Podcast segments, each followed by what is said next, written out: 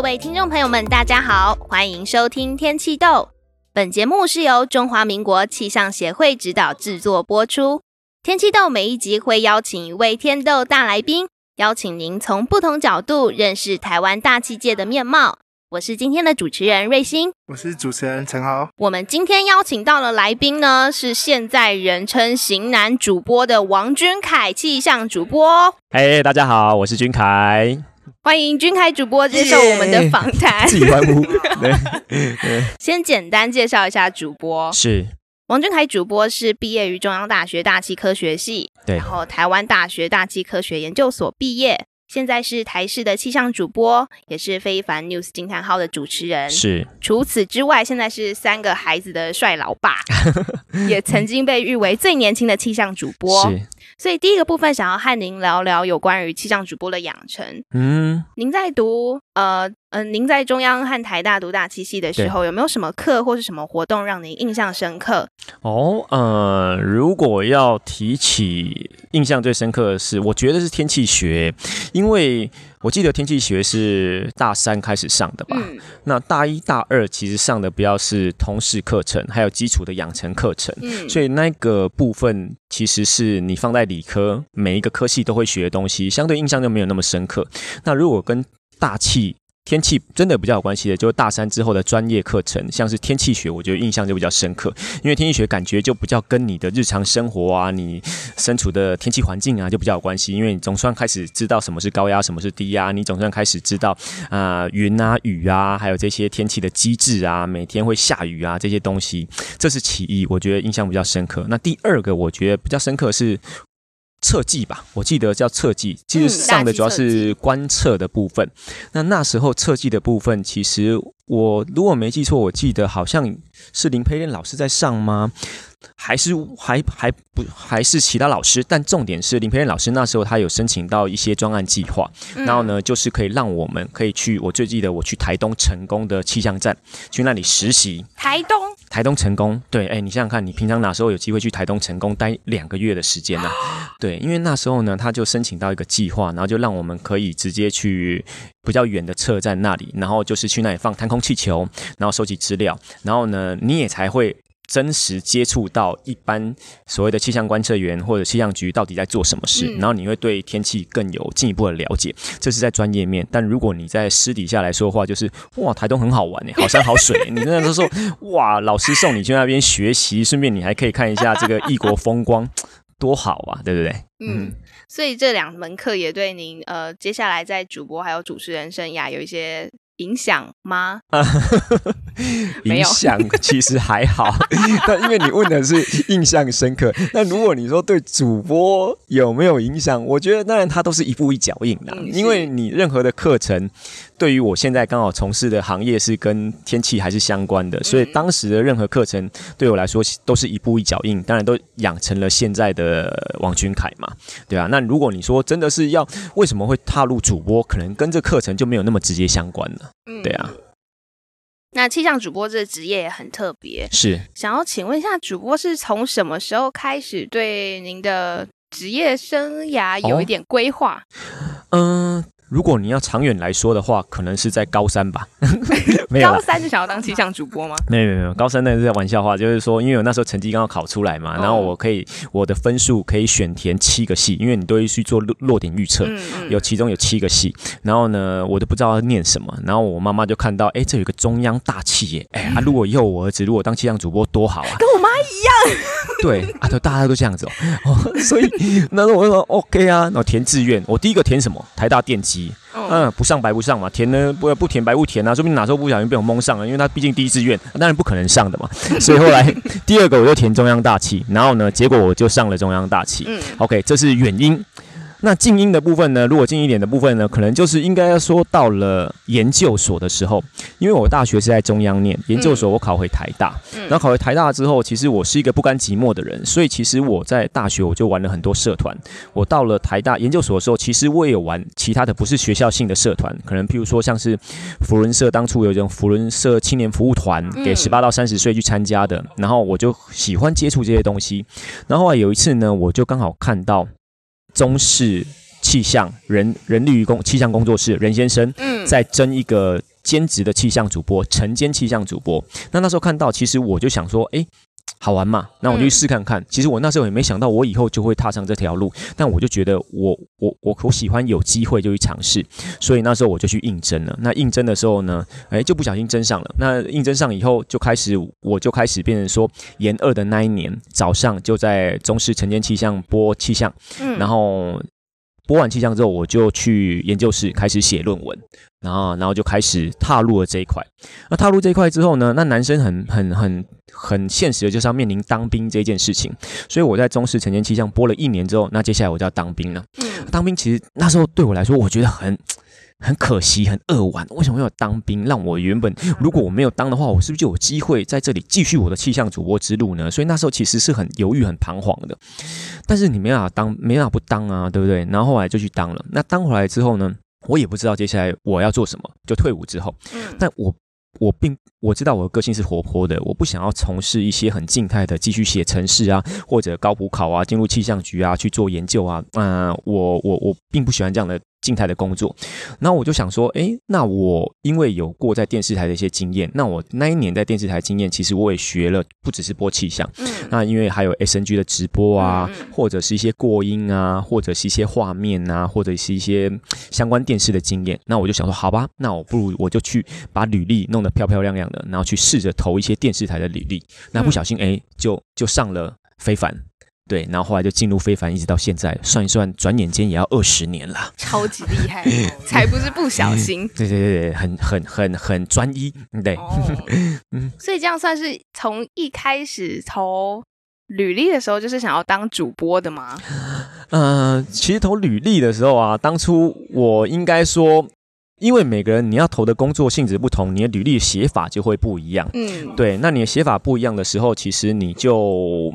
你应征工作的属性其实就是会有差别。嗯，那我那时候确实是我里面的履历，主要我就是针对了电视台工作的部分，包括我内容的经历，还有包括我准备了一张我在中视的时候播报气象的一些光碟，还有我曾经做过的一些新闻，我都把它写成用成一张光碟，然后放在一个袋子里面，然后呢就去征才博览会。那因为那时候有很多求就业博览会，然后我就拿去拿去那里丢。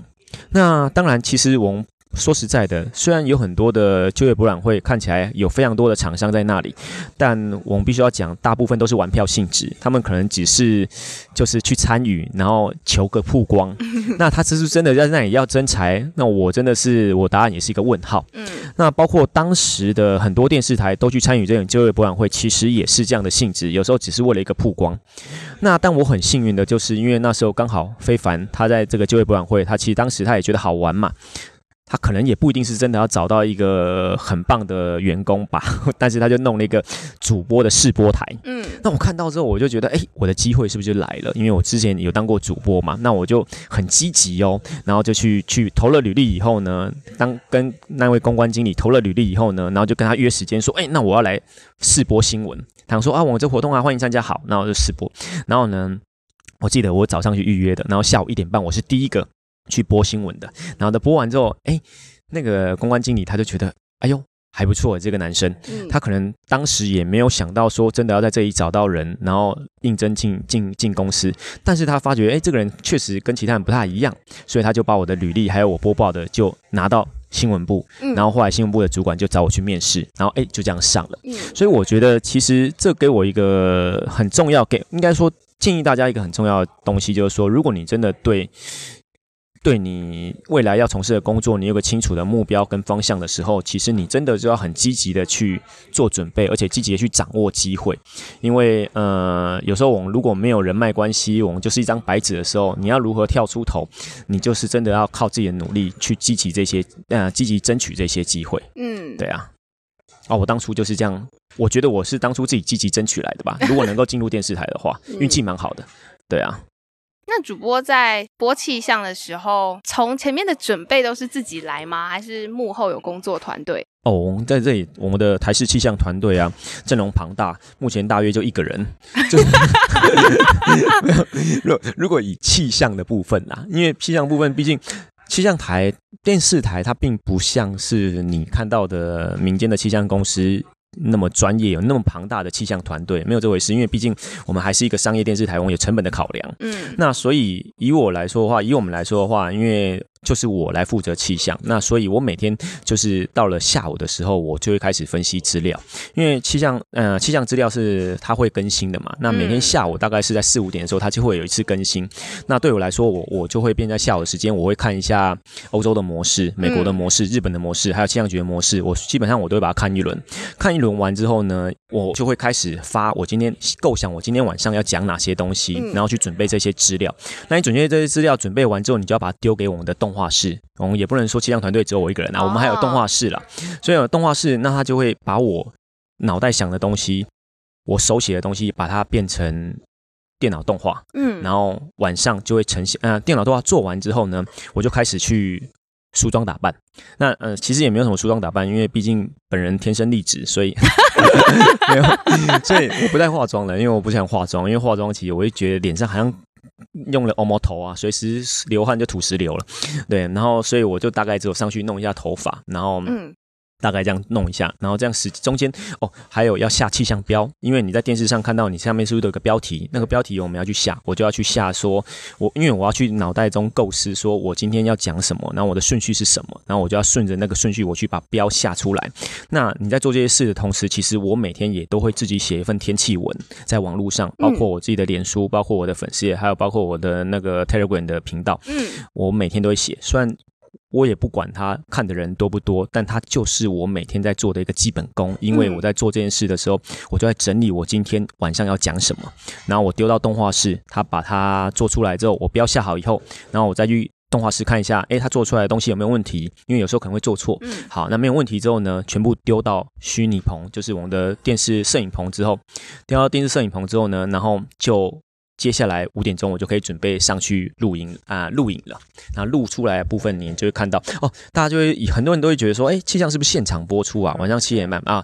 基本上，因为气象资料是五点更新，所以如果以我来说，我是五点多的时候，我就会先把它预录好，然后会放在六点多的新闻、七点多的新闻、八点多的新闻，甚至一直播到十二点的新闻，它可以重复播。但如果是有特殊的天气状况，像台风来，我就会播现场。对对对，那如果没有特殊状况的话，我可能就是用预录的方式。嗯，对啊，那所以我每天的工作内容就大概从下午开始，就一直到晚上录完。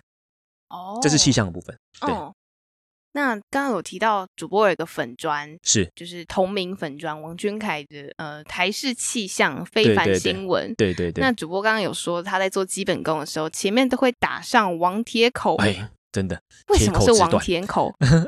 因为我我就觉得，反正我播的很准啊，我就觉得我预报很准，那我当然就自称王铁口啊。但是没有，其实这这只是一个让人家好记的东西啦，嗯、因为它就是一个媒体行销啦。所以你你你你在一个行销自己的时候，你总是要让人家印象比较深刻一些些嘛。嗯、所以你要如何取一个名字，让大家觉得，哎，对你一讲就会想到。譬如说，有的有的有的律师，他就叫自己。六一二，为什么 lawyer？那谐音就是六一二。对，那所以像之前我也曾经说，我这就是一六九，为什么？因为我身高一六九，那比较好记。对，但是后来我用到这个，我最喜欢的还是王铁口，所以我就会自己写王铁口气象时间，然后就就就让自己取一个封号。那久而久之，人家也就会，你知道吗？这种封号啊，就像我说我自己是台式的吴彦祖，一开始大家也不信，但你讲久了，大家会叫你彦祖，好不好？所以你讲久了，大家就叫你铁口。对，那那基本上，当然回归到内容的部分，那是外号，但回归到内容的部分，你当然还是要播的准，人家才会真的信服你嘛，才叫铁口嘛。对啊，那如果不准的时候怎么办？那我自己就会自嘲说我是王秀口，生锈的锈，就当天生锈了啊，没有关系啊，对啊，哎呀，没有关系啊，对对对对，那气象就十之八九嘛，就有时候怎么会不准嘛？哎，我跟你讲。医生啊，如果以以医学领域来说是百分之百，但医生所知道的有没有超过百分之五十，我也不知道。那以天气来说，如果整个天气是百分之百，那我们探索到的有没有百分之五十，我也不知道。如果你真的有百分之百，你就可以控制台风啦，你可以控制龙卷风啦，嗯、对不对？所以总是有时候会不准的嘛，哦、对不对？OK，嗯，那我讲话会不会太快？没关系，你随便闲聊。嗯，那请问主播啊，有没有遇过黑粉啊？哦。黑粉哦，嗯、呃，你要听的是真的是粉丝来闹的，还是要听电视台的秘辛啊？都要，都要，越劲爆越好。好吧，这电视台秘辛，其实我之前也有报纸有写过，我就先讲电视台秘辛，就是说，其实啊，呃，你进电视台。十个人当中有十二个都想当主播，嗯，所以每个人都想当主播的情况僧多粥少，那总是会有一些利害关系。所以你在学校交到的朋友可能都是比较好的朋友，因为没有利害关系，你们彼此可以交心。但你到职场之后呢，这种利害关系就会出来了。所以呢，在我刚进电视台的时候啊，我就曾经有，因为那时候其实不懂。长长官交办的事情，我就努力把它做完，就努力达成任务。哎，表现的还算不错，所以呢，就受到了长官的赏识。那接着呢，哎，有一天有一个晚上八点钟的新闻时段，刚好有一个女主播要去生小孩。嗯，那我想说，好吧，那就长官就说，那给君凯去播好了。那我就当然很认真的使命必达，我就去努力掌握机会把它播好。但殊不知，因为这个八点的时段，新闻主播是很多人的梦想，然后就里面。有一位比较资深的前辈，原本以为是应该他播这个时段，结果被我抢走以后呢，也不是抢走，就是结果换我播以后呢，就就可能有一些疙瘩在心里。然后呢，有一次我们就会去员工旅游，嗯。员工旅游，大家结束之后总是会同事一起吃吃喝喝，然后喝酒聊天这样子。那那一次的员工旅游，大家吃吃喝喝结来回来结束以后，就突然哎，网络上就有人在放黑函，就说呢，这君凯喜欢乱搞男女关系，嗯，然后呢就是这样子讲一些有的没有的不好的，然后呢当然会受影响，因为那时候才刚出社会，刚到我刚进电视台不到一年的时间哦，然后呢受到这个影响，但是心情大受影响。后来呢？公司就去，好吧，既然君海受到影响，那就查一下到底是谁嘛。嗯、后来就发觉，哎，这个留言的粉丝，他他的账号跟公司的某个账号 IP 有一些互动啊，一查出来，可能就是某个男同事的女朋友或老婆。然后可能去留言，天哪！对，那后来知道以后才知道，哦，原来是这回事。那也就是因为这样子，我觉得蛮好的。因为什么？因为这在我刚进电视台就让我学到一课，嗯，这就是害人之心不可有，但防人之心不可无。一旦有利害关系的时候，随时都有人会在背后捅你一刀。所以后来我知道的事情就是说，也唯有你在职场让自己更强大，别人捅不了你的时候。那你就赢了，好不好？别人就动不了你。那其实也因为那件事，其实后来原本其实自进入职场之后，你就会希望跟大家都好来好去嘛。所以有时候唱歌啊，有时候吃饭啊，都会跟大家一起玩啊，瞎起哄啊。但也因为那件事之后，就变成我会减我我大大对大大降低我那个交际应酬的频率，因为。你不知道你在这交际应酬当中，你是不是吃吃了什么鸿门宴啊，或者怎么样啦？你有时候其实回归到本质，你把事情做好才是最重要的啦。哦，这是职场的黑暗面。啊，如果你是说粉丝黑粉的话，我觉得多少会有诶，但那些是谁我也不认识。他有时候就会有的粉丝就会来说啊，报的很不准。好不好？对，就是来闹的。明明他都没有看内容，因为我起码报的超级准的。然后他那边那边说不准的，我说到底有没有在里面看呢、啊？那刚开或者是说啊、呃，反正如果他要黑你的话，不管是准确度啊，不管你的外表啊，不管你什么任何东西啊，版面呐、啊，他都可以挑剔的。但是你刚开始你看都会受影响，但久了之后，我会发觉，我讲网络这个时代，你跟网络认真就输了。因为网络上你无法控制其他人的言论，所以呢，这些酸民你就跟他认真就输了。所以后来其实我就变成养成了一个蛮强大的一个心态，所以其实我就不太会去计较网络的这些东西。虽然我曾经也在网络上有骂过粉丝，因为之前有一个哦，之前有一个最经典的是有一个，我就写说某一天会下雨，就有粉丝来留言，就有一个人粉丝来留言说，不是说会下雨吗？都没有下啊，然后我就贴了一张雨量图，我说：当你像睡得像猪一样的时候，那个雨已经很大了；当你像猪一样醒来的时候，这雨已经停了。就这样。然后呢，后来我再去看他的那个，看他的那个账号，他是一个。假账号或者僵尸账号或者什么账号，我不知道。他里面没有朋友，有也只有一两个。然后呢，它里面全部都是用来抽奖的，因为这脸书上、这网络上太多这些有的没有的，他们设立了几百个账号，就是为了抽奖或者未来干嘛的公关公司操作的账号。所以我说你跟网络认真就输了嘛，那你要跟我迎战，我也我也我也不怕嘛，就类似这样子嘛，就正面回击呀，对呀。好，会不会会不会有点害怕？会啦。那主播有没有用过假账号自己留自己的留言？我、哦、没有啊，那么无聊啊。我只有两，我有两个，我不会演。我有两个账号，一个是王俊凯，脸书啊，这一个王俊凯，另外一个叫王彦祖。我为什么叫王彦祖？因为我自己都说我自己是吴彦祖嘛，没没有啦。这两个账号是有一次，因为很久以前有一次，我王俊凯的那个账号突然不知道为什么被锁起来了，所以我就另外申请了账号来 U B 用了。然后我就把那账号，就我的粉丝页的管理员，就两个账号都设，就是他有一个保险保险的一个概念啦，防火墙的概念啦。对啊，对啊，对啊。那在电视台工作有没有其他工作领悟不到的一些乐趣，或是很？乐趣吗？我觉得好抱歉，因为我们现在录音的现场在在台式的轻食餐厅，所以会有一些大家聊聊聊天的声音，所以要跟听众说声抱歉。对，没关系，这就真实的一面，好吧？你说电视台有没有乐趣的东西哦？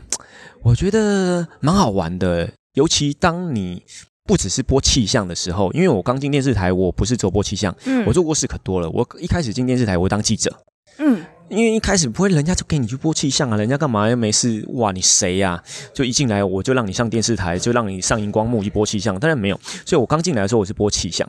那播气象的时候啊，不对不起，我刚进电视台是当记者，嗯，当记者。然后我当过记者，然后后来才哎刚好遇到了那时候有一个梅雨季节淹大水，我才有机会去播气象。播一播也还不错，一试成主顾，开始播新闻。开始播新闻之后呢，哎开始我们公司接到乐透，所以我就开始播乐透，我有播了个乐透。然后呢？乐透播完之后呢，哎，我就开始主持节目。然后呢，主持节目之余，现在因为非凡是一个商业台、财经台，所以我有在播股票。嗯，所以其实哇，我懂的东西可多。你跟我谈投资啊，谈旅游啊，谈天气啊，什么样都可以。好，那你说有趣的东西，就是我觉得当记者最有趣。因为当记者啊，你可以是认识非常多的人，你每天都在外面跑，然后呢，他每天都是一个不同的新挑战，因为你不知道你每天接到的今天要采访的题目是什么，所以你就要想办法去克服你可能不懂的东西，然后做出一个不错的新闻，让电视机观众前跟电视机前面观众可以看得懂。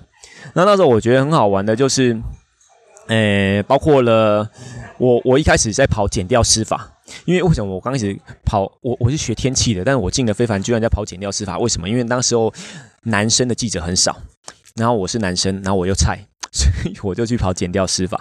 那剪掉司法很好玩啊，因为你那时候你刚刚搞不懂什么叫侦查庭啊，什么叫法呃法院呐、啊，还有那个检察就是检察官法官，你那时候可能都搞不懂一个是什么系统，那不同系统。好，那慢慢懂了以后呢，你就开始，因为在那种法院的，就是剪掉的部分、啊，很好玩的就是。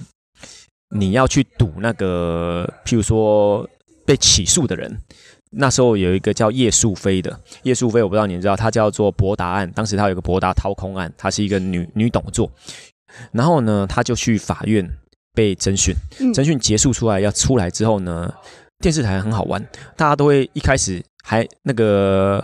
那个那个嫌疑犯还没出来之前，大家都会排好脚架排好，记者全部站好，说：“哎，说好了哦，大家都站这一排哦，不要往前冲哦，要有秩序哦，每个人都拍得到画面哦。”OK，好，好，好，都说好了。然后呢，那个叶淑飞一出来，那个人一出来，哇靠，不知道是谁，摄影机拿着往前冲，其他各家记者全部拿着摄影机往前冲，就开始在打，你们打篮球卡位那样子，你知道吗？就开始 就开始那样全部卡在一起啊，然后。然后就这样冲了，然后呢，那一次是我在非凡的第一次 SNG 连线。我之前在中视 SNG 连线很多次，嗯，然后到了非凡之后，第一次 SNG 连线就是那一次叶淑菲一案。原本长官叫我去的时候，他们很担心，他们想说，哇，这个菜鸟。会不会在这里出包？那晚班又刚好只有他，那你去还打电话一直来一来叮咛说你要注意什么事，注意什么事，注意什么事。结果那么一连的时候啊，因为原本大家都排排排站好之后，那个人那个嫌疑犯受访者一出来，他往前冲的时候，哇！我当初打篮球出身的，我也不能输人啊，那我卡位啊，我立刻卡到那个人的旁边，然后麦克风堵在他嘴巴前面，然后呢，那时候。因为各家电视台都在直播，嗯，哇，你就那时候各家全都在直播的时候，非凡的麦克风就在正前方，哇，这个可屌，一战成一战成名啊！然后就是，然后，然后，因为当时因为非凡其实原本财经台，因为非凡原本没有不叫参与，不叫少参与这种混乱的场面，所以不叫没有记者去做过这种事。然后那时候我就我就这么这么这么从从。那那一位受访者出来，然后开始跟他冲撞，冲撞之后，他到最后上了车，上了他的车以后，然后那个门关起来，然后大家要走，而且他车还开不走，为什么？因为记者全部堵在他车前面。然后我就是也是一样，就是一堵一堵到那车开走之后呢，然后我再把麦克风收回来，然后再开始做一个简短的 ending，还在喘哦，因为很累。然后来简短 ending 之后，然后就啊把时间交回，需要还给棚内主播。嗯，这样下来大概十五分钟，十五分钟结束之后，然后呢，长官后来就打电话来，俊凯。还不错，很好，就把电话挂断。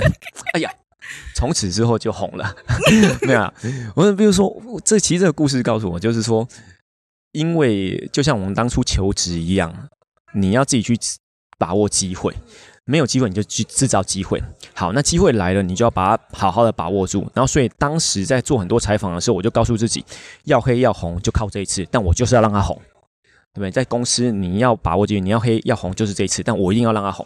所以有很多次，除了这一次以外，包括了后面呢，还有采访。那时候有一个蛮牛案的，我不知道你们知道，蛮牛下毒案，那都好久以前的故事。对不起，都是都历史故事。主播是跑什么线啊？剪掉啊！哇，那时候才酷的嘞。菜鸟都是跑那个。也去，我刚刚讲了，因为公司只有我一个男生，又是菜鸟嘛，男生很少，所以我就被丢剪掉。所以那很酷哦。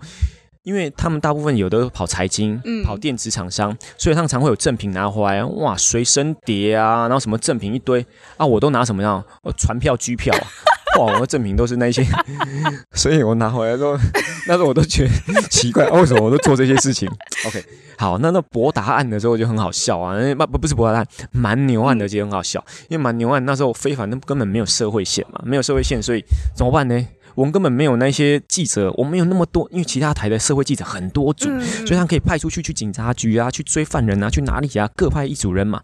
那我们没有啊，没有啊。那君凯，你做一个跟蛮牛有关的啊？他做什么？我不知道。你你你干脆去做他，模仿他的路径好了。我说哦，是哦。然后然后我就只好去了，戴着那个戴着找一顶帽子，然后去超商，然后就在那边做做 stand，人家就假装说哦，当初他就怎么样怎么样，然后在这边演戏。演演，然后呢，就是就这样把它连成一串，哎，结果可能演的有点戏剧，有点入戏，然后长官也觉得还不错，哎，又又红一点了，所以就这样慢慢的累积起来，后来才会被长官看到，所以后来才会我说那时候为什么播新闻的时候刚好有空缺，长官才会想到我嘛，嗯、我觉得就是你不断一路一路累积下来的东西了，嗯，对啊，那你说好玩吗？很好玩啊，当记者就是那么好玩啊，对啊。不知道为什么让我想到就是用水桶装装水，然后说今天下了雨就是这些水。哦，那也很多哎，那这但是我比较不会做那种蠢事啊。哦，有的 有的很蠢哎，有的不是不是有拿那个今天今天风多大，拿去跟油条，然后风很大，哇，油条都断了。然后还有有的还有那么哇，今天今天多冷给你看，然后把把温度计插在雪里面。好像雪不就零度吗？阿美，你都要怎么样啊？我是不会做这种蠢事，抱歉。就是就是这这不叫好笑了，对。但是那就是有时候有些记者也也不是在批评啊，就是我们说有时候你在做新闻还是要有一些 sense 啦。对啊，对啊，对啊。除了当气象主播之外，刚刚主播也有提到，就是有在主持一些财经节目。对对对对。那在主持节目的时候，有没有什么技巧可以跟我们分享？其实我因为最早的时候是播新闻嘛，吼，然后后来才转到那个主持节目。那其实过去有很多主播转主持节目的时候，我觉得大部分可能都没有那么成功，没有那么成功的原因就是。主播跟主持人其实形象上是有一些差异的。嗯，你主播就是很端庄娴熟，你就是坐在那里念的读稿机，然后你要正经八百，然后你也语调要应抑扬顿挫。嗯，比如说啊、呃，今天在台北地检署呢发生了什么事？然后通常都这样讲话。对啊，今天啊，今天今天台北股市哦，然后呢，最后收在平盘，然后呢，主要是因为台积电在今天呢表现相对比较保守观望。那你主播讲话就是这样，嗯，但你主持节目不能讲，你主持节目要不然人家睡着了。你选哪一个节目，看哪个节目主持人是 主持人是这样子在讲话的啊，所以有很多主播转主持人的时候，他相对来说可能没有那么成功的原因就在于放不下主播的身段，嗯，所以。后来相对来说，我觉得我相对转型比较成功，因为我那个 News 惊叹号在每个礼拜六、礼拜天晚上十点钟，请进行收看五十八频道 News 惊叹号。对，那相对比较成功的原因，就是因为我觉得我是比较放下主播的那个形象身段，然后做自己。嗯，做自己很重要，因为当做自己，你就不用去演戏，不用去演戏的时候，你就不会很痛苦。嗯，那就因为做自己，所以我就是在主持节目，我就像跟人家聊天一样。嗯，所以你刚跟人家聊天的时候呢，你就会觉得很轻松自在，那别人看了也会舒服。对啊，那当然除了做自己之余，其他的部分包括了你可能在节目当中，你要去如何引导来宾讲话，讲到你想要讨论的题目，又或者你要顾虑到。今天可能有五个来宾，嗯、这五个来宾你可能还会有角色分配。嗯、为什么有角色分配？有的来宾可能是效果咖，他会讲话很好笑；有的来宾是资料咖，他可能可以讲出很多资料；有的来宾他可能相对比较弱，所以你可能在他讲话的时候，你就要注意旁边的来宾是不是可以随时帮他补充。嗯，所以其实主持节目就还蛮好玩，做自己，然后去顾虑到每个环节。哦，还有镜头的部分，因为。新闻只有一个镜头对着你，你就念读稿机。嗯、但是录节目的时候，可能有五台摄影机对着你，然后你就要随时注意导播他的那个镜头现在在哪个镜位，然后画面上现在拍到哪个位置。然后有时候画面上没带到的时候，你要想办法让画面带过去你想要讲的那个人的身上。嗯，这都是主持节目中要注意到的事情。但是它就很有趣，比播新闻有趣多了。对啊。所以播气象的时候是有读稿机的哦。哦，播气象不会有读稿机。气象如果是一般的非专业主播，我不知道，可能他们会有读稿机。但对我来说，但气象是我们像呼吸般的东西，像呼吸般简单的东西，没有 每天都在做的事情。我们当然不能读稿机。我们身为专业气象主播，怎么可以靠读稿机呢？对啊，那所以播气象我们是没有读稿机的啦。因为我从在中视晨间新闻的气象的时候就没有用读稿机了。虽然那时候刚开始播，你可能会哩哩啦啦。因为面对镜头，有时候你是会紧张的。嗯，面对镜头上面，如果有时候你突然卡住，那个三秒钟，你仿佛度过三年一般，你会一时脑筋空白，完全不知道讲什么。但是我们也都有经过这样的经验，但后来久了以后，其实它就像呼吸一样简单的时候，你就会信手拈来，突然就可以就可以顺顺顺的把它讲出来。对，那但这当中，其实你在当主播当中，我们会有很多救命语词。嗯。就是说，你如果突然卡住，不知道讲什么时候，我们就会说，那接下来我们来看到这几个字，我可能就有 两三秒的时间可以让我脑袋去思考啊。接着我们要看到的这个画面呢，就是哇，速度放慢，这几个旧语词就可以让我脑筋去思考。嗯，那我就可以转过去，就不会像刚开始播的时候会卡住，卡在那里空白。对啊，你懂我意思吗？所以。嗯，而且如果您真的是未来有想要朝气象主播这块去做的话，我们也是强烈建议大家，你绝对要抛开读稿机，因为你要训练自己在荧光幕前思考的能力。你如果在荧光幕前无法思考，那你就不知道自己在讲什么。读稿机今天挂掉了，你也就跟着挂掉了。你懂意思吗？那你还必须要。那我刚回到我刚刚说做自己这一块，你在荧光幕前，你可以做自己，你就可以把自己心里所想的事情侃侃而谈的讲出来，嗯，那才会是比较重要的，对啊，所以气象没有读稿机啦。然后虽然我们现在台视其实有也会有一些代班的主播，那基本上因为我要帮忙训练这些代班主播，那我也都会要求他们不要看读稿机，嗯，因为一看读稿机你就被制约了。对啊，也都是气象主播嘛。呃，代班的就气象主播，有时候因为我会请假，那他们有些代班的气象主播，或者像午间的气象主播，我觉得希望他们都不要带读稿机啊。那他们是大气，那就不是了。如果是代班，以目前的电视台的生态来说，其实气象主播没有那么多，专业的气象主播没有那么多。那大部分的话，有时候都是请一些可能记者，他们在其他时间来兼职播气象。对啊，那。不过我们必须老实讲，现在的整个电视台环境对专业气象主播来说可能不是那么友善，因为各家电视台为了节省成本，他们可能就不愿意花比较高的薪水去请专业的气象主播，然后可能用比较相对低的薪水去找一般的记者来播，比较轻松。但是如果真的发生了重大天气事件，像台风啊，嗯、像或者其他重大呃梅雨啊、豪雨成灾啊，这时候其实专业气象主播他的价值就会显现出来了。嗯、说实在是这样子，对，所以我也呼吁各家电视台好好珍惜专业气象主播。如果没有专业气象主播的话，那电视台们要怎么预报啊？他们其实还是有，因为现在现在的气象局啊，其实公就是他们的服务越来越多。现在中央气象局服务真的越来越多，是他们提供的资料也越来越多。他们现在甚至连台风的时候，他们自己都有就有那个时间到就会来报。嗯，对，所以有很多电视台，他干脆就直接连线中央气象局的那个、那个、那个。那个记者会，嗯，但说这还是有一些差异啦，因为毕竟我觉得像呃气象局的他在播报的时候，当然我觉得他相对来说他的用语就距离一般的民众比较远一些，相对来说比较硬一点点，一般观众比较听不懂。或者比较隔阂。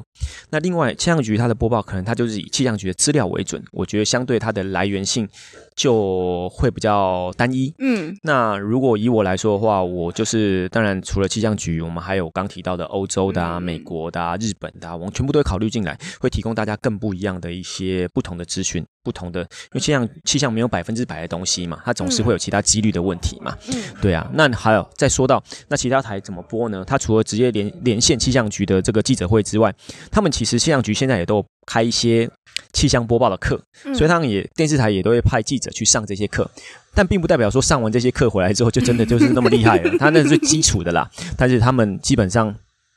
因为呃，有很多记者其实还是很很厉害的，因为他们只要稍微加训练以后，嗯、他们基本上表达上的流利程度其实都会不错。嗯，但是这些东西我觉得放在一般的天气来说，都还是看都是可以，都是 OK 的。嗯，但如果放在真的是大的天气啊、台风啊，我个人认为就相对来说就是比较薄弱了。嗯嗯，对啊，因为他说出来的东西有时候可能就是错的东西。嗯，对啊，用词可能就不精准。譬如说，呃，瑞士规模它没有单位，但是我就曾经听过瑞士规模。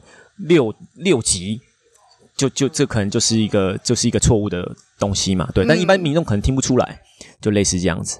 对啊，对啊，对啊。那气象主播是要扛收视率的吗？哦，我们。其实只要你露面就要扛收视率，就是就是电视台它最主要还是收视率导向嘛，因为呃所有的广告商所有的什么东西你要下夜配，你就还是要看收视率嘛。嗯、那气象主播也不例外啊，尤其啊像我们每天晚上我的气象播报时段，每周一到周五晚上七点四十九分在。台视第八频道，请大家锁定。那在第八频道开始，从四十九分开始左右，会有五分钟左右的时间，就是我气象时间。那我隔天就要开始看这五分钟的收视率。但是以对我来说，我觉得我的压力比较大的地方，就是我的气象前面是广告，后面是广告。广告大家都转走了嘛，所以他你在，所以你那时候相对来说，你收视率的压力就会比较沉重一些。但也没办法，因为这就是一个。那个新闻频道在冲收视率的考量，因为通常我们都会把前面的半个小时的新闻给它拉长，让前面的收视率高一点，然后广告都挤到后面去，所以后面广告比较多的情况底下，后面收视率相对就会比较差。但还好，因为嗯、呃，以气象来说，因为还是有这样的需求，所以我每次到气象时段，我收视率还是会往上啦。对，相对来说，可能都会是在一天的新闻时段的相对高点，对啊，都还不错。当然，你除了是跟自己比。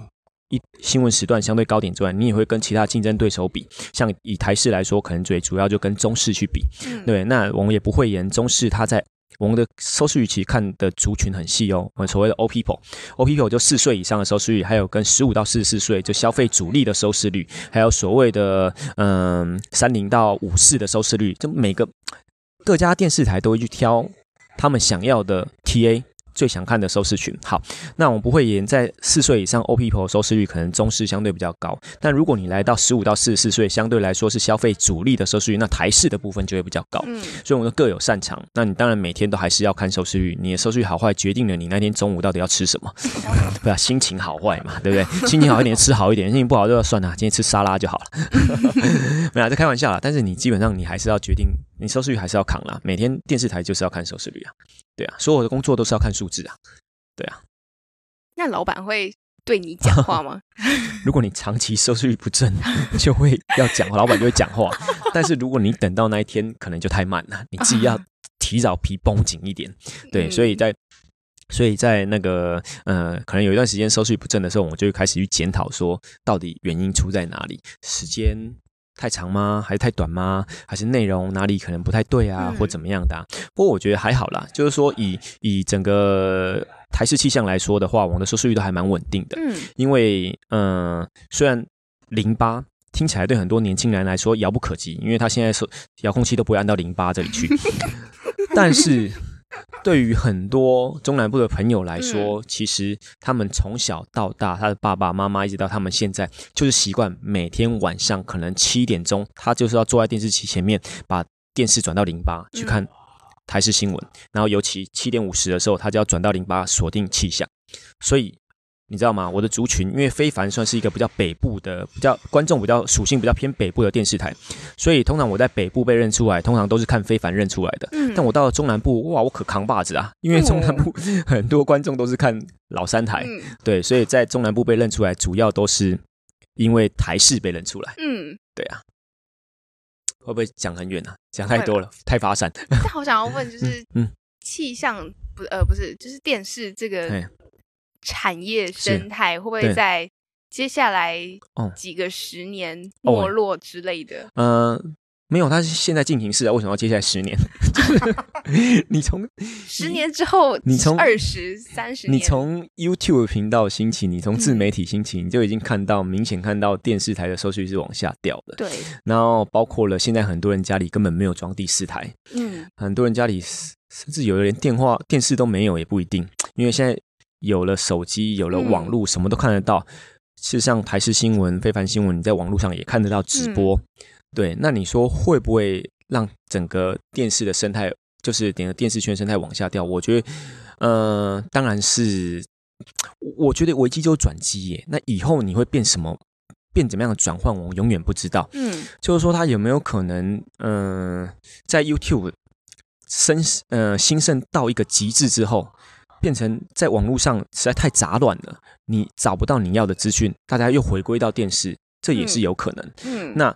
就像 New 惊叹号，其实我们这旅游节目收视率还不错。为什么？我们虽然是一个座谈，在讲旅游，为什么收视率还会不错呢？就是因为网络上的旅游资讯太多了，嗯、你需要资讯整理者，而不是需要爆炸的资讯。嗯，所以为什么 New 惊叹号它收视率会好？就是因为我们算是一个知性的整理者。那一样的，你在网络上的新闻到处充斥，假新闻泛滥，又或者是一些名不见经传的人都可以出来在那边，呃，评论的时候。那相对电视台，它变成有个有一个有一个审查的机制，它的公信力相对也比较高一些些，所以我觉得它还是会有存在的一些必要啦。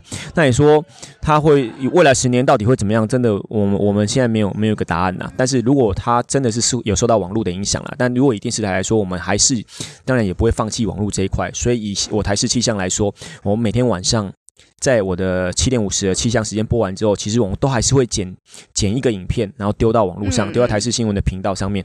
那它的收它的点阅率，我觉得也还不错啦，就是每天大概就是一万两万的左右的点阅率。对啊，那会有人是定期去看，我觉得也是 OK 的。所以，但是这个网络的族群跟一般看电视的族群是不一样的啦。所以电视台现在其实网络这块也不会放弃。那以后你说到底会怎么样？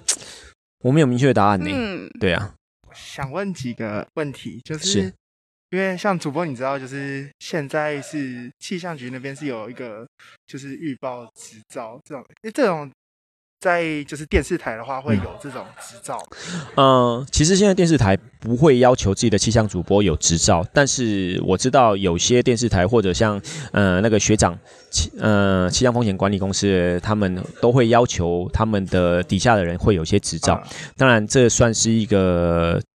专业的凭据，又或者是一个噱头，我我觉得都我我们都都可以这样说啊。嗯、呃，当然它是一个蛮好的一个机制，但是我觉得如果它对于一般非科班出身的人来说，可能不叫需要。但如果对我自己来说，这个气象专业执照，我个人就觉得它还好，是一个比较附加的东西。对，就是大学的期间，可能训练就已经够了。是你大学到研究，大学我觉得也还好，但你到研究所，你可能会知道更多，或又或者说，嗯、呃，又或者说，因为我去研究那个气象执照过，它其实好像每几年就要考一次吧，嗯，然后还要收费。对啊，那对我来说，我会觉得说，其实我从大学到研究所，带上。播报这将近二十年的经验，我觉得绝对比那张执照还值钱呐。对啊，那当然，如果你是社会新鲜人，如果你是其他非科班出身的，我觉得你去拿那张那张执照，其实是可能是有其必要的。如果你想从事这一块的话。对啊，主播提到非科班出身，对，那这样子，因为很多很多气象主播其实都是非科班出身的，嗯嗯，那这样子，我们科班出身的优最大的优势是，你觉得是在哪里？你觉得如果以我来说，最大的优势就是俊俏嘛？对对对，不是，我觉得主播笑起来真的很帅，哇，更好恋爱了，没有啦，我的我的意思是说，那刚玩玩笑话啦，我觉得我们专业出身的，其实当然。就是我们的专业背景嘛，专业背景，但是 你也不是只有靠着专业背景，你觉得你就可以赢过其他的非专业的主播，也不是这样子，因为专业背景是加分，是根本，但是你的口语表达，嗯，你的肢体动作，还有你任何一切面对镜头的该养成的一些东西，你也都必须要可以做到，才会让你更加分。如果你都可以做到跟其他主播一样，在镜头前的口语表达，还有你的动作，还有你的姿态，然后你再加上专业，那你当然才有办法胜过别人，对不对？但如果你只有专业，可是你在镜头前面是结结巴巴，然后讲不出所以然，那相对来说，电视台。他可能还是会选择一个好看的嘛，对不对？嗯、流量密码在这里呀、啊，对不对？流量密码可能还是在面貌，不知道，对啊，类似这样子啊，对啊。所以如果你要赢过人家，你可能就是就是各方面都要留意到吧，对啊。了解，嗯。那呃，最后还有一个问题，是就是主播播有些新闻不是。对于气象的新闻，现在不是都越来越夸大？对对对对对，嗯，穿心台哇，断头台哇，超强！好雨弹，那主播你对这种东西怎么看？哦，如果大家有在看我的气象的话，我从来不会运用这些词。对，我我非常的觉得这些词很很不应该，但是我也不予置评，我也不会去纠正这件事，因为这个是电新闻台、电视台的一个一个生态。为了吸引目光，就只好帮他取一些很莫名其妙的名字。嗯、但这些气，这不是气象上面的名字。对，那这些他们是新闻一般新闻台为了吸引收视率而创造出来的名词。那我觉得无可厚非，就是为了吸引收视率。但是如果对我来说，我在我的时段里面，我就绝对不会让这些东西出现。我就秉持着。该是说什么就说什么，然后该用气象上的专有名词，我们就用气象上的专有名词。所以曾经在我播气象的时候，有编辑他看到其他台的标下了可能很耸动的，譬如说穿心台的标，他就想要去动我的标，改我的标，然后我就非常严重的警告他，不准动我的标，谁动我的标我就翻脸。对啊，你要去自己的新闻时段改那些标，OK，我没意见，但是不准动我的标。嗯，对啊，这是我的坚持。对啊，就是这样。所以，所以对于那些。嗯，这些耸动的名词，我觉得人家也是有他考量啦，为了吸引目光啦。嗯、但是我们如果身为一个科班出身的，如果相对的我们是以专业自居的话，我们就不要让这些东西出现嘛，让观众更清楚的去了解他们该知道的东西就好。对啊，对啊。那如果以我来说，像我自己的播报风格，我觉得。我比较属于那种很条理分明的播报风格，嗯、那我就是会在每天的播报时间，我就很清楚的利用云图去讲为什么会下雨，然后用时间来区分明天、后天、大后天，让大家知道每天的每天的天气状态。然后我会分北、中、南去讲，然后。我的地面图我就专门用来讲温度，所以在看我气象的时候，你会知道我的条理其实是很还蛮清楚的，我个人的逻辑是比较清楚的。那当然有些气象，有些气象时间，它可能会特别拿一些照片啊，拿一些图啊来讲说啊，今天这里台北怎么啦，或怎么样怎么啦。但是我个人会觉得，这有时候如果以以台北看天下，其实是不太对的，因为台湾是整个台湾，它不是只有北部的民众在看天气，对啊，所以所以我我也曾经也曾经。在播新闻的时候，很多时候都着重，刚开始的时候都着重在台北，后来被观众投诉，就说你是怎么样，只只讲台北啊，其他都没有啊，甚至还有观众最好笑的，他说为什么你云林的温度都没报，为什么云林跟嘉义的温度要一起报？你瞧不起云林人吗？我就呃，所以后来我云林的温度现在都分开说。最有趣的还是有观众留言说，请君凯不要说叠字好不好？很幼稚。那你知道我怎么处置吗？他说叠字，因为我有时候呢呃有一些些降雨几率，不要讲一些些好不好？很幼稚诶，有一个可能会有一点点的降雨，像什么一点点？OK，我当天晚上呢，我们听到了观众的声音，所以我的大标我就下，今天有一点点的降雨几率，然后会有一些些的微风，我就是直接更多的叠字送还给他。本人重重点不在于叠字好不好？所以如果来纠正我这叠字，我个人觉得有点好笑。对啊，就是这样子。我想要请问啊，就是我们之前有访问过那个金门气象站的主任。嗯，对对对。我想要问，在播气象的时候，会不会特别提到离岛地区的气象？嗯，还是会。如果以我来说的话，还是会。但说实在，比较抱歉，比重相对比较低，因为有时候离岛它相对来说，它的那个，嗯，那个观众就是人数比较少，居民比较少，而且它有时候它的天气的机制，它的影响的天气系统跟台湾本岛又不一样。那如果在我时间有限的情况底下，我有时候还是会有一些取舍啦，嗯、但是因为我们都还是有一个气象带，它里面都还是会提到这些离岛的天气。嗯、那有时候它可能就只能在那个气象带里面看到离岛天气部分，有时候会比较不好意思，这倒是真的。但是有时候是版面的关系啦，对啊。虽然有点临时，但可不可以请主播来一段气象预报？哎呦哎呦哎呦，好，那我就今天特别来一下了哈，没有准备了，没有 C 的，对，没有 C 哦。那你想要多长？三十秒就好，三十秒哇，有点难呢，太短了。好吧，好吧，那我就来了哈。计时开始 啊！晚你好，欢迎收看今天晚上的台视气象。昨天受到锋面影响，各地出现明显的降雨了，包括昨天夜里在中部以北都出现明显的雨势，甚至还伴随着打雷。不过还好，今天白天随着这主要的水汽离开之后呢，各地的天气明显回回稳喽，包括了中部南部，甚至阳光也开始露脸，而且天气变好，东北风减弱，今天温度跟昨天相比也开始明显的回升上来。这样的好天气呢，可以持续到什么时候？可以持续到明天的上半天，明天的白天。但是明天下午开始又会有另外一道封面逐渐的接近，所以在中部以北地区降雨几率要开始慢慢增加喽。接下来礼拜四、礼拜五虽然呢这一个封面离开，但东北风增强，所以迎风面的北部、东半部四五这两天持续有局部短暂雨，温度在北台湾会稍微转凉。中南部在被封面影响比较小，所以中南部在四五两天呢还是稳定的天气形态。清明连假天气大家最专心的，因为准备要出游了。目前看着清明连假可能预报时间比较远，还会有一些变动。但礼拜六、礼拜天水汽比较多，降雨几率比较高。下礼拜一、礼拜二连假的后面两天，哎，干空气南下了，各地目前看都是属于晴朗的好天气。锁定台视气象，君凯每天跟您聊天气。哇，好厉害！不小心就一分钟嘞，超厉害！不小心真的超厉害，完全没有 C 哦，这真的没有 C 过。所以我说，这个专家就是训练有素的狗，我们就是狗啊，好不好？嗯，那最后最后。嗯有没有这个荣幸可以请君凯主播帮我们做一个结尾啊？结尾哈，好吧，我们必须要，我就送 OK。那今天的节目呢，就到这边结束啦。很高兴呢，可以来上这天气豆。如果你喜欢今天的节目，也可以分享我们的频道哦，也可以到 IG 啊，还有 FB 搜寻天气豆，追踪我们，也可以收到及时的消息，而且和我们来互动。同样最重要的，就记得准时收看台视晚间气象，每周一到周五晚上七点五十分，以及 New 惊叹号每周六日晚上十点钟，还有我们的天气豆，下一集再见，拜拜！谢谢主播，谢谢好，拜拜拜拜，哦，好开心哦！